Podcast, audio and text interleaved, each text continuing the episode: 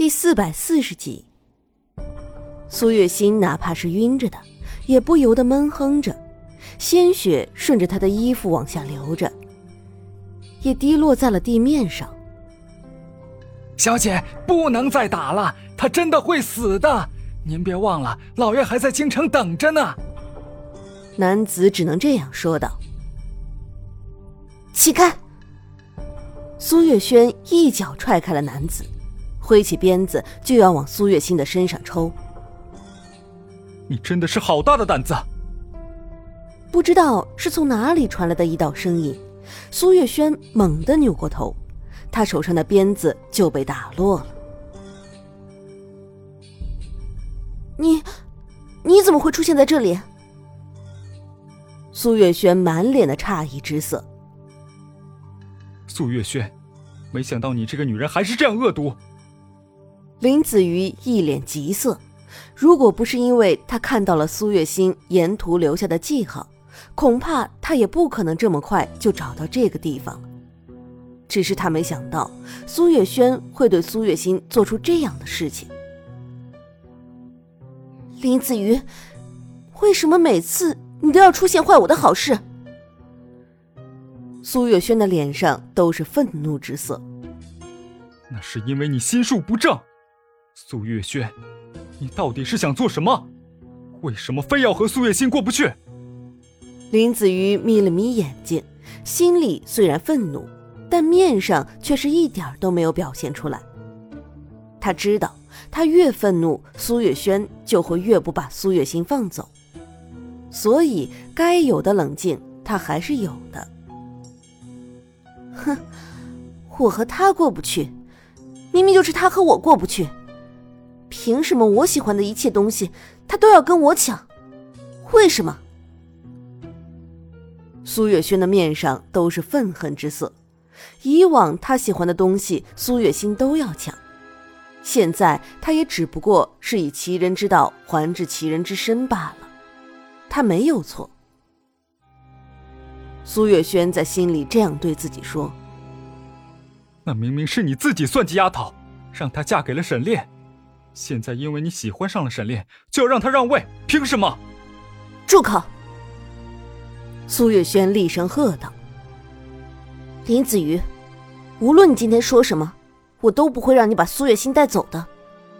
是我的东西，终究是我的。你的？”林子瑜突然就笑了起来。你说什么东西是你的？沈炼吗？可惜的是。沈炼的心里并没有你吧？这一点，你难道不知道吗？他虽然是担心苏月心的，但是苏月轩实在是太过分了，所以他真的不想让苏月轩太过得意。哼，林子瑜，我知道你看不起我，但是，如今苏月心和那个叫长安的臭小子都在我的手上，你就算救了苏月心，那那个臭小子呢？你难道不想救他吗？苏月轩知道一定会有人来救苏月心，原本他以为会是沈炼，没想到竟然会是林子瑜。不过也好，这样他的手里就又会有一个大的筹码了。你是想告诉我说，就算我救了苏月心，不救他的孩子，他会恨我吗？林子瑜不知道是该笑苏月轩愚蠢，还是该笑他太聪明，有些聪明过头了。你不会不知道那是沈炼的孩子吧？我怎么可能救沈炼的孩子呢？杀了长安的人不是我，是你呀！林子瑜说着，眼中的笑意越发的深了起来。如果这个孩子不在了，说不定还真的是一件好事。左右他只不过才是一个不到一岁的孩童罢了。林子瑜的心里闪过挣扎，但最终还是心里的邪念占了上风。苏月轩，现在我就要把苏月心带走。林子瑜抬头看了一眼被吊在梁上的苏月心，手中一动，他的手中就出现了一柄飞刀，割断了那绳子。他在下面接住了苏月心，把她紧紧的抱在怀里。他沾了一手的血，心里不只是心疼，还像是刀割一样的。以后，但愿你不会犯在我的手里，否则，我一定会杀了你的。林子瑜冷冷的瞥了一眼苏月轩，眼中的神色是警告的。林子瑜，想要带走苏月心，你觉得可能吗？苏月轩站在那里，一直都没有说话，但在林子瑜即将踏出房门的时候，他终于是开了口：“你。”林子瑜的话还没有说完，他就感觉到了不对劲。你到底做了什么？林子瑜只觉得自己的身体像是有些无力一样。他怕伤到苏月心，在他倒下之前，他就把苏月心放下了。林子瑜，我知道你绝顶聪明，我这样的小把戏当然是瞒不过你的眼睛的。只不过，你的心已经因为苏月心而动摇了，你只顾着救人，已经是忘了布局了吧？苏月轩的眸中微微一闪。原本这些都是为了沈炼准备的，但是没想到林子瑜会比沈炼先来，看来他还需要再重新布置一遍。苏月轩示意男子把林子瑜带下去，而他自己却是留在了原地，等待沈炼自投罗网。只是不知道是因为什么原因，沈炼一直都没有出现，苏月轩等得有些无奈。于是，他也只能离开了山上那座房子。林子瑜已经知道苏月心在这个地方了，难保他不会有线索留给沈炼，所以他也只能先转移地方了。一行人只能转移了地方，离开了那座山。苏月心身上的伤口还在往外渗血，他已经快要撑不住了，而林子瑜也晕着。苏月轩自然不会大发慈悲的给苏月心治疗伤口的。小姐，苏月心已经快要撑不住了，您看是不是？一直跟着苏月轩的小厮有些为难的开口道：“怎么，你想给他治伤？”